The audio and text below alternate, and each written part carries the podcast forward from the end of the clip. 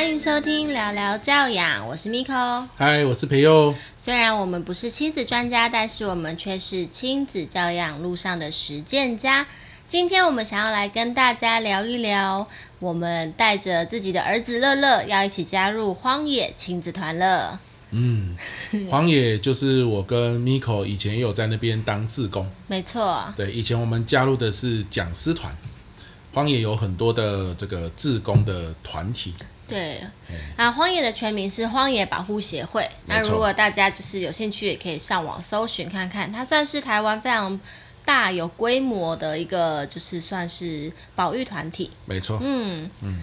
然后我们其实好多年了，那个时候是十几年前在台北的时候，我们算是因为荒野再度那个什么重聚。对，你要跟大家讲，让我们怎么聚在一起吗？就是那个时候，我就去参加这个荒野保护协会的讲师培训。嗯，那所谓的讲师培训，就是你受训完成之后呢，有些企业会有一些，比如说环境的讲座嘛，嗯，学校也会有一些环保的讲座，嗯，哦，环境教育这样子，那我们就会去分享。那这都是无偿的，就是我们不会拿钱，我们是自工。对，那学校。或者是企业当然会给钱嘛，那个钱就是再回捐给荒野这样子，啊就在做这样的一个一个自工的事情。那因为这个市场非常的大，嗯，很多需要环境教育的课程，所以它有很多的讲师培训。对，那我们就会做一些招生嘛，说有没有新的自工要来。那那个时候我已经结训了，那我也是下一期。讲师培训的工作人员这样子，那我们当然就会在自己的 Facebook 啊上面说，哎，有这个新的一期的培训，大家要不要来啊？这样，然后就会重点问一些自己的朋友，那时候就问 Miko 说要不要来这样。对。那在问这个之前，其实我们已经很久没有联络了。嗯。哎，主要就是因为一些原因。对。那后来呢？因为就想说，哎，硬着头皮要问一下，毕竟我们需要人嘛，所以就。问了一下，哎，Miko 没想到他就答应了，嗯、所以也是吓一跳。对，所以我们就有了这个再次互动的缘分。对啊，我那时候就是，其实我从以前都没接受什么，对，接触什么志工团体。对，嗯，就是小时候忙着赚钱，就是来不及这样子。然后，但是那一次因为闲着也是闲着，你就约我，然后刚好那一场那个分享讲座就在师大办，对，所以离我也很近，我就去听。那那个时候。我就是被那个台上的那一位讲师的那种热情，还有那种就是发自内心对大自然的热爱，深深感动。我就说真的，我就觉得天哪，我觉得他好棒，我也想要跟他一起。哦，对，那个时候就小白，就小白。我我也是听了小白的之后才加入的，真的很爱他。小白真的是很会演讲。我把这集传给他。没错。呃，大家小白算是我们荒野推是应该始始祖嘛，对不对？对，他是算创办人。对啊，对啊，然后感受到这个热情之后就加入，那也是就是怀怀抱着想说，天哪，我以后未来就是要到你刚刚有讲嘛，不管是机关或是企业啊、学校里面去推广这些环保理念，我就是那种使者的概念。对，那殊不知就是我们进入的培训，它是一系列很有系统的，为期好好长哦，几个月的那个培训。对，然后。才会成为一个独立的推广讲师。那那几个月的培训里面，我们就深深发现，哇，原来 荒野这么欢乐啊！对，它就是因为荒野，它可以说是目前台湾走环境这一块，算是会员数是最多的，庞大的。对，那会这样，一定就是因为它的在环境教育的光谱里面是偏向比较大众的。啊，那什么意思呢？比如说，有些这个非营利组织，如果跟环境教育有关，他可能会提倡绝对不要吃肉啊，嗯、因为有时候你吃牛肉，对不对？牛肉的牧草，对它的牧草啊什么，就是要砍掉很多森林嘛。嗯、对，那绝对不要用塑胶袋啊，绝对绝对不要用这个塑胶餐具。嗯，那当然不是说荒野都说你可以用，而是说。如果说绝对不要用，那大家就会觉得生活很，很有压力。对，你说绝对不能吃肉，那大家就会觉得，那不然地球还是毁灭好了，不然我的人生就毁灭了，对不对？所以我们可以是什么？周一无肉日，哎，或者是周一无肉日都觉得太痛苦，那周一中午吃素总可以吧？可是如果你影响，像我们去演讲，影响了一百万人，一百万人周一中午吃素，周一中午啊，不要说周一中午了，这个自己带便当盒。哦，那这样子其实效果就很好。没错。可是有时候你还是会需要用到塑胶袋，你还是会忘记带这个吸管，哦，你还是难免不小心会用到一些这个塑胶制的东西，那就是尽量减少。对。哦，或者你有塑胶袋，我们一个比如说我们提倡一个塑胶袋最少用十五次，嗯，假设啦，多多使用，对，多多使用，然后才去。丢掉，那我们是不是就可以无形中也减少了很多塑胶袋的产量？所以它就是荒野的光谱一直以来都是比较靠近民众的。那我想我们推思哈，大家会留下来很大的原因，就是因为我们一开始觉得哇，去荒野该不会要开始吃素吧？该不会压力很大？对，该不会不能再买新衣服啊？而且我们那时候才二十几岁耶。对，对啊、结果没想到，因为我们那个受训真的是一段很长的时间，嗯、每一周。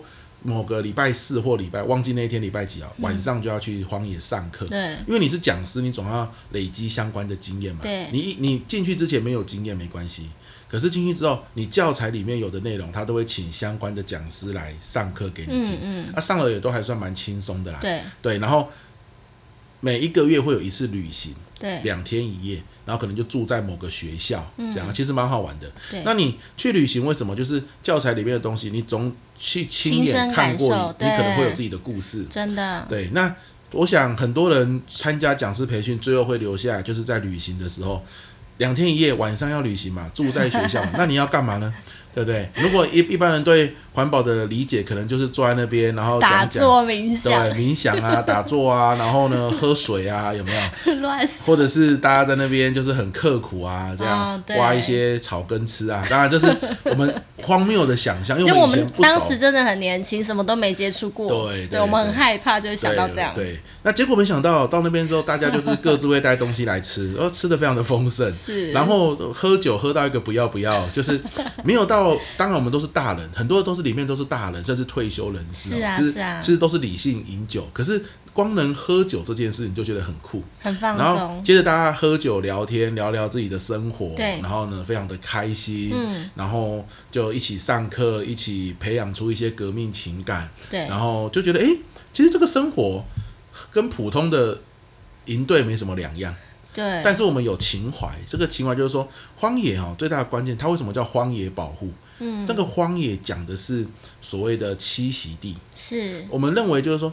最小的努力可以创造最大的效果是最好。比如说，你樱花公母龟，你一直富裕它，一直把苗丢回去，可是它它生长的那个七家湾溪，如果是一直水水质受到污染，嗯、那你其实花再多的钱富裕，效果都有限。没错。但是如果我们今天把它生长的环境保护好，嗯，复这个建立好，维持它的原貌。然后，如果有人要去破坏，嗯、我们马上就知道，对，然后就可以去通知。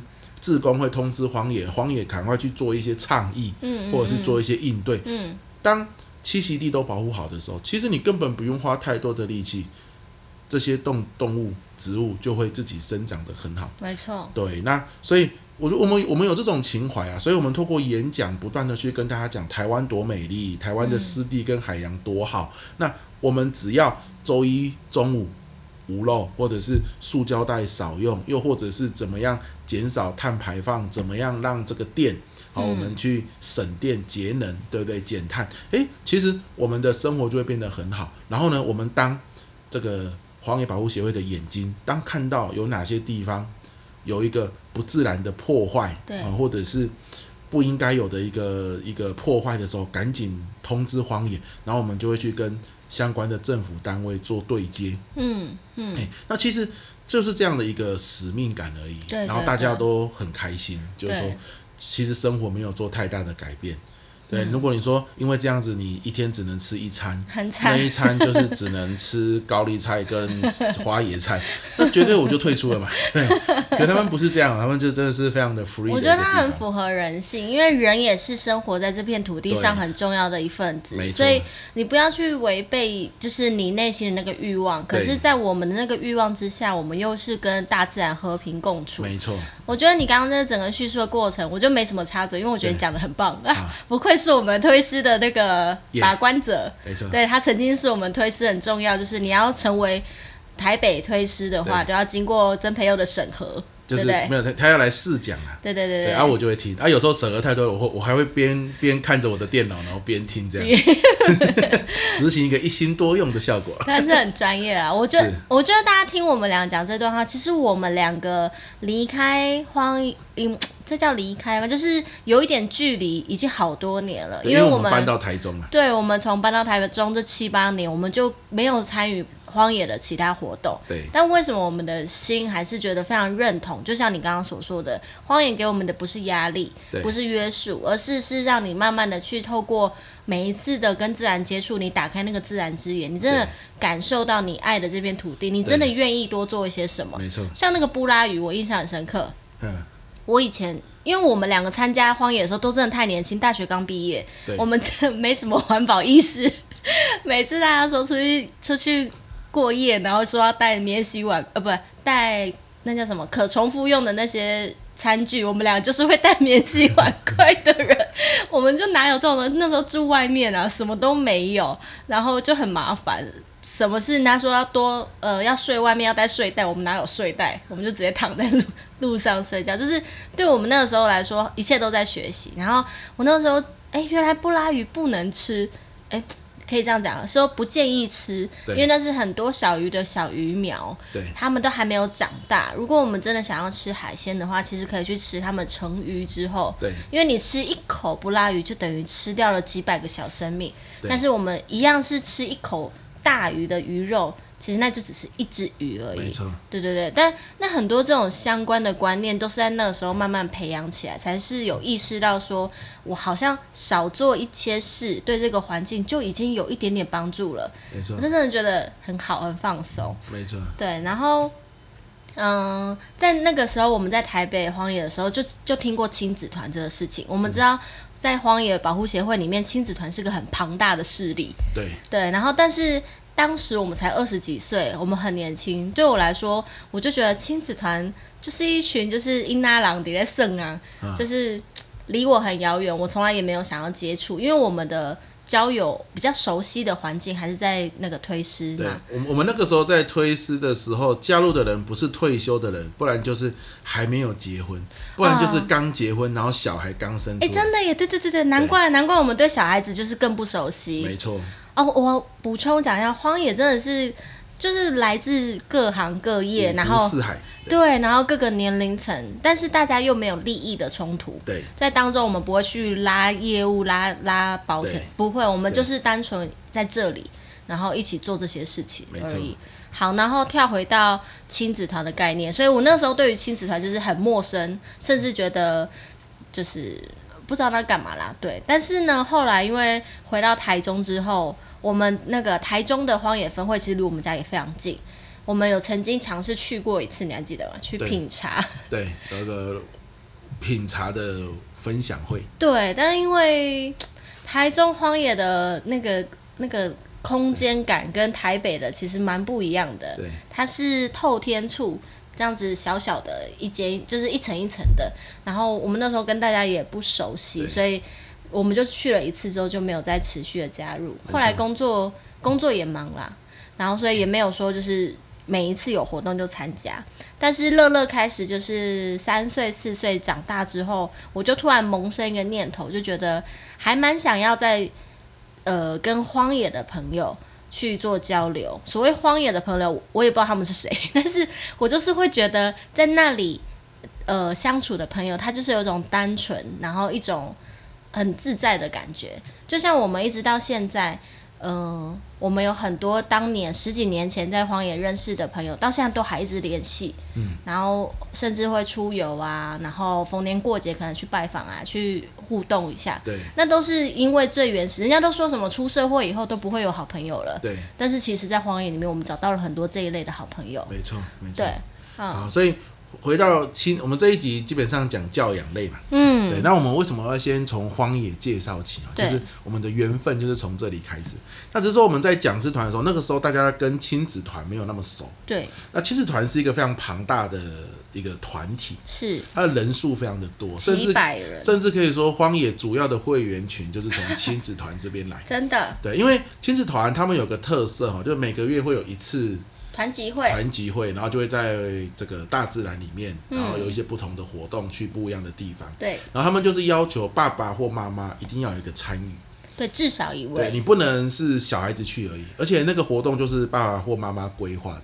对，所以你你必须要承诺，你是要付出时间跟心力，不是把小孩丢在那，那就搞成像托儿所一样。对，这也是我觉得就是最认同，就是有查一点资料之后就觉得要参加，是因为。呃，我们刚刚前面铺陈讲这么多，我们对于荒野的认同跟呃相信，就代表说我们也希望乐乐也可以成为荒野的一份子。但是参加亲子团，又是因为亲子团就像你说，它不是托儿所，它是一个就是亲跟子一起在那边共同学习成长的地方。对，所以一开始小孩还小，就是爸妈规划，然后爸妈带着小孩子们去。呃，各式各样的体验，但是等到小孩可能上了高年级，然后国中、高中之后，就会反过来换他们来去规划他们的各式各样活动。也就是说，从小到大去培养一个人他的独立自主的一个能力。对对，这这一点就对我来说是非常吸引的。对，是不是有点像童子军荒野版？嗯，都可以这么说，只是因为刚好我们接触的环境是荒野，是个很大的资源，所以我们觉得就是往那边去。对，也的确一开始亲子团很多的家长都是。他他都是以前有童军的经验哦，我有啊，然后把它复制过来，然后然后再加上这个环境保育的这个目标去做结合，这样子。对，因为我觉得荒野很棒，就是它那个环境保护的目标，并不会强加在你的心里，不断每天告诉你说我们要爱环境，我们要怎样怎样，而是它一点一滴的用行动带你去习惯这个模式。就像你刚刚说的。一日无肉，或者是那些免洗餐具啊，这些就是一点一滴。对，你看着大家都一起做，我也试着做，哎、欸，那也没那么难，那你就愿意一步一步来。没错。对，所以这是我觉得会想要带着乐乐参加这个亲子团一个很大的原因是，除了接触大自然，最重要是接触到这一群很良善的人。嗯，我觉得那种感觉很棒，而且就是。呃，我觉得我那天去听他们那个，他们会有事前的说明会，哎、欸，超赞！你知道，以后啊，我们不会，他们有一有一个环节叫做“易子而交”，就是“易”是交换的那个“易”，哦，“子”是儿子的“子”，小孩子的“子”。也就是说，虽然我们会带着小孩一起出去，但是我们不会直接的带着我们的孩子，自己的孩子，哦、我们会交换。哦。那为什么要这么做？我觉得很棒。对于家长来说。你的小孩子有时候他可能一个眼神或一个嗯，你就说不行，因为你已经知道他下一步就是想要什么什么，然后你已经太熟悉他的脾气了，所以当两个就他当他有一些想法你不认同的时候，你会直接否决他，那就会造成冲突，那是不是就很不开心？那你带别的小孩一定就没有这个困扰嘛？因为别的小孩总是特别可爱，对不对？那对于小孩子的角度来说的时候，他也在适应不同的大人。不同的一个也也算是社会化吧，他去熟悉跟年长的男性跟那个谁谁谁不同个性的妈妈要怎么样讲话才能够沟通。那因为对方跟他也会好声好气，因为就是别人的孩子嘛。对 对，所以他在这样子的一个交叉环境当中，他在不断的学习，不断的刺激他。我觉得这一点让我觉得印象很深刻，很不错。嗯。嗯就是有这样的机制啦。对对对对对对对，你不觉得很棒吗？嗯、很棒啊！对啊，以后就是大家虽然一起出门，但是你不会就是气不不的回来。对。对，因为可能过程中发生了什么事。没错。然后我觉得他们就是有一些前辈会分享嘛，我就听了一个让我蛮动容的是，他们也会说到，呃，小孩子跟你有没有可能有共同的一生的朋友？哦。诶，这这这件事我们之前没有想过。的确耶，如果我们就是让小孩子在一般的这样环境成长的话，其实我跟他的交集很少。对，也不一定会有共同话题。对，像我现在问他幼稚园说你你的好朋友是谁的，然后他都讲的不清不楚。然后那个幼稚园老师现在好像是我们中间人，但其实过了几年毕业以后，我们也不会再有这个共同的主角出现，这个老师就不会再出现了嘛。所以你根本没有办法有再多的话题。那我相信很多家长很怕的就是小孩子开始进入一些青春期，对，他的大脑开始呃成长改变了，那他看世界的角度不一样了，他跟你的话题会慢慢慢慢的有一些减少，对，你也会害怕这个状况发生。那所以借由去一起参加一些活动，那我们有共同认识的人，嗯、共同认识的一些事情，那个话题性就会多，嗯。那又像刚刚前面说的一子而交，所以那个摩擦又少一些些。嗯，那大家可能出去过个夜，或是去大自然里面一起办一些活动，一起办，那就会有革命情感。嗯，哦，那个感受度就会不一样。所以我觉得亲跟子之间的关系就不只是上对下，而是更多的是那种伙伴的关系。对，但这种感觉很吸引我。对，嗯。嗯对啊，这就是为什么那时候会觉得哦，很想很想参加亲子团，因为其实往年亲子团，他刚刚你前面有说，他在人数是非常庞大的，几百人几百人，但是他其实每年的那个录取名额都是个位数的，嗯，因为小孩子会一年一年长大，可是他小孩子留下来的。那不叫存活率，那叫什么？存留率吗？对，就是他今年参加，明年还想参加，他就会继续参加。那一直到高中毕业，他都在的话，那个名额就会卡在那里。所以他试出的名额很少，几乎都是个位数。哦。那我们今年是因为刚好前几年疫情的关系，对，他们比较少参加活呃举办那些招生的活动，所以今年的名额很多。哦，然后我们就参加了。没错，对，算是运气很好。嗯，但因为我们本来就是荒野的推师，所以也有保留名额啦。真的就有加分就对了。对对对，我们那个名次里面可以高一点点。哦、是，这跟读私校一样，你如果读他们的幼稚园。升小学就比较容易啊，对，同样完全是一样的道理，完全是一样的道理。所以还是要跟大家说，有机会去参加推四是不错的。呃，整个荒野对，对荒野里面有很多分支，大家都可以去上网看一看，它哪一个分支是你有兴趣的，你其实可以试着去接触看看，我觉得蛮不错的，蛮好玩的啦。尤其现在疫情又解封之后，我们又可以开始走向很多人跟人互动的活动。嗯，欸、那这就蛮适合的。对啊，而且我觉得那种呃，对于生命或是对于环境的那种敏锐观察，对，有时候它不是一时之间它就会开窍的。举我们两个为例哈，我觉得最后可以讲这个例子，让大家有一个感觉，就是像我们以前，我刚刚说我们参加推师的时候是二十几岁，对，我们真的是。路边的花跟草就是花跟草，哪有在管它的？可是我们同团有很多人都是退休人员，或是对呃植物、大自然很有兴趣的人，所以我们常常去外面，那叫什么野观吗？还是是去外面走走的时候，哇，大家就是。这是什么花？这是什么花？这是什么树？然后那边讲了好多好多。然后我跟大个子在想说，什么时候要到休息点？什么时候可以吃个东西？什么时候可以喝个饮料？对不对？我们真的是我没有在管，他们很认真在认识那些植物，我们两个也没在关心的。我们有偶尔听一下，来听一个我们就差不多了。可是因为听一个就会忘记，是真的就忘记。我们真的就是记不住，没错，因为他没有进到我们心，我们也没有特别想关心这些事。然后你说我们去进滩去。报数或者是去做任何其他事情，很好玩，很好玩。但是你说我有没有多那个一点点感触？老实说，我那时候真的还好，没有什么特别的 touch 到。但是，一年一年过去之后，真的我不知道，就是突然间，我这几年啦，我对于大自然里面那个花花草草，你应该非常有感触吧？对，我有多么的爱他们。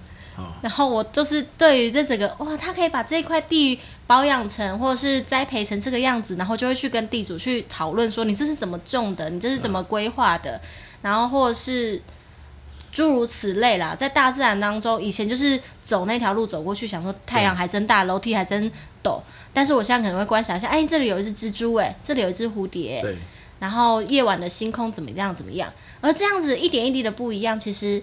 完全就是改变了我儿子。嗯，你知道我们昨天我接他下课回家的时候，在停一个红灯，他突然拍一拍我的肩膀，然后指着前方，不讲话。我想说干嘛？那 你到底要跟我说什么？然后我就顺着他的手指头看过去，原来因为我们家在太原路上，然后呃再往一直往下走就会到大坑那个爬山的那个大坑风景区。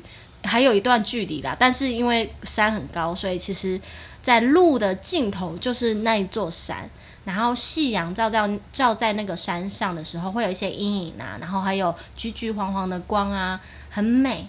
原来他在等红灯的时候，他看见了那个很美丽的那一座山，所以他指给我看，然后想要叫我说：“哎，那里好漂亮。”哦。我觉得那个潜移默化的那种身教感染，是它就是会慢慢渗透在生活中的。对，所以很多时候我们都很担心孩子很喜欢看手机嘛，玩平板嘛。啊，你叫他不要玩或不要看了，有些时候你也是没有办法。为什么？很多时候他你要培养他可能搜寻东西的能力啊，或者老师作业就有需要，又或者是同学们都透过那个东西有很多共同的话题。对，你硬要他不要，他也觉得说就是很像在学校会没有话题可以融入。总之，大家都有很多的原因，很多的不得已。可是最棒的是，如果孩子他自己有转移注意力的地方，嗯，或是有其他更好玩的地方，对不对？嗯、那像如果每每个月会去一次户外的这样的一个集会，嗯，那认识了新的朋友，看到了新的东西，然后有一些新的活动需要你去准备，其实你自然而然的。拿起手机跟三 C 产品的时间就会减少，但不是我们逼他的嘛，啊、所以那个亲子的危机就不会那么的重，对不对？是他，因为你要去更了解荒野，然后呢，有很多荒野的事情需要你花时间，诶、嗯，你不自觉的，你可能很久就没有拿起手机了，对，那这就是一个很棒的、啊，你用一个另一个你喜欢的东西去取代掉你可能现在在沉迷的东西，对，那非常的好。电子三 C 还是有必要的，在这个时代，啊、但是我们想要的是，它还保有那个跟大自然接触的那个能力。没错，对啊。好，那讲那么多，很多人就会说啊，那我这样子是不是我的小孩也很？讲那么多，很多人就会说，诶，那我这样子是不是我的小孩也很适合参加这个亲子团？啊，要怎么参加？其实各县市的、嗯、的这个方式不太一样。对。那不同的年龄也不太一样。那荒野亲子团大概从大班。就可以开始报名。是、嗯，那国小有国小的团，每个年龄层都不一样。对，有国中、高中有高中，嗯、所以你都可以去这个各县市的荒野去做一下了解。对，可以搜寻一下那个他们的网站，上面都会有详细的说明哦。没错哦。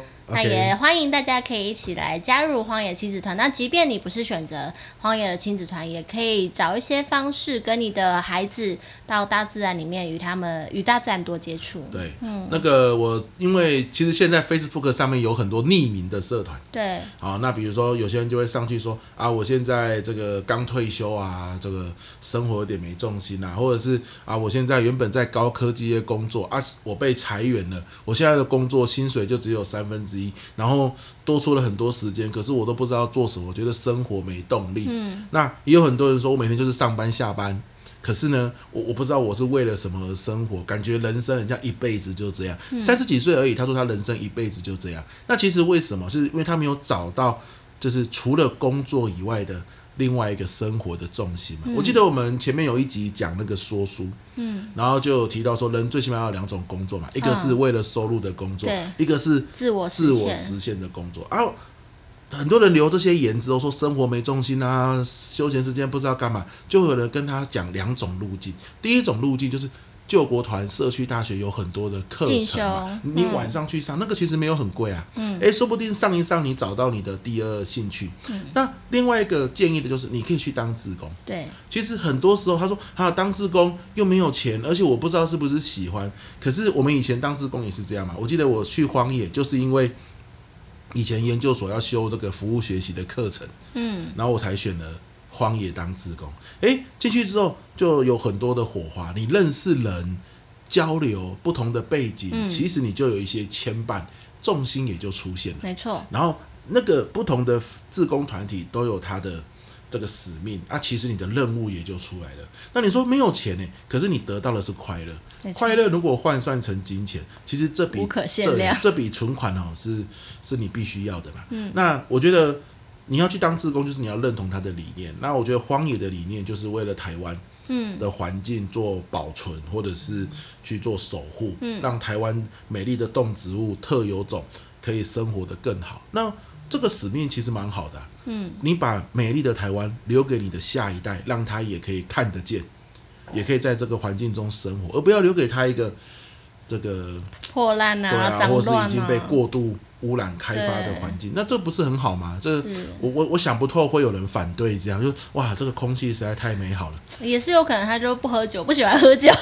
不喜欢喝酒，你可以不用喝啊。对对对，就是开个玩笑。反过来说是你要喝酒，大概荒野就可以给你喝，就是 就是这样。你你你去其他不一定会喝到酒，我们这边喝酒是很自由自在的，非常自然的一件事情，这样子。嗯、OK 啊，所以所以就如果你觉得生活没重心，因为我们讲的是亲子团，可是我相信。孩子要带他参加一个不一样的生活样态，父母必须要先了解你才会安心呐。嗯，所以我们自己先去体验，然后去当志工，花一点时间，我觉得说不定你会找到你生活的重心，同时你也会安心带小孩一起去。对啊，那所以这就是这一集聊聊教养，我们想要跟大家聊聊的。当孩子慢慢的长大之后，我们也想要让他就是铺成一些跟他不一样的亲子时光。是。那我们这次选择的就是一起加入荒野亲子团。那也欢迎你可以留言告诉我们说，在这个阶段你是怎么样去设计与自己孩子之间的一个互动活动哦。那我们今天聊聊教养就到这边。我是 Miko，我是培佑，大家再见喽，拜拜。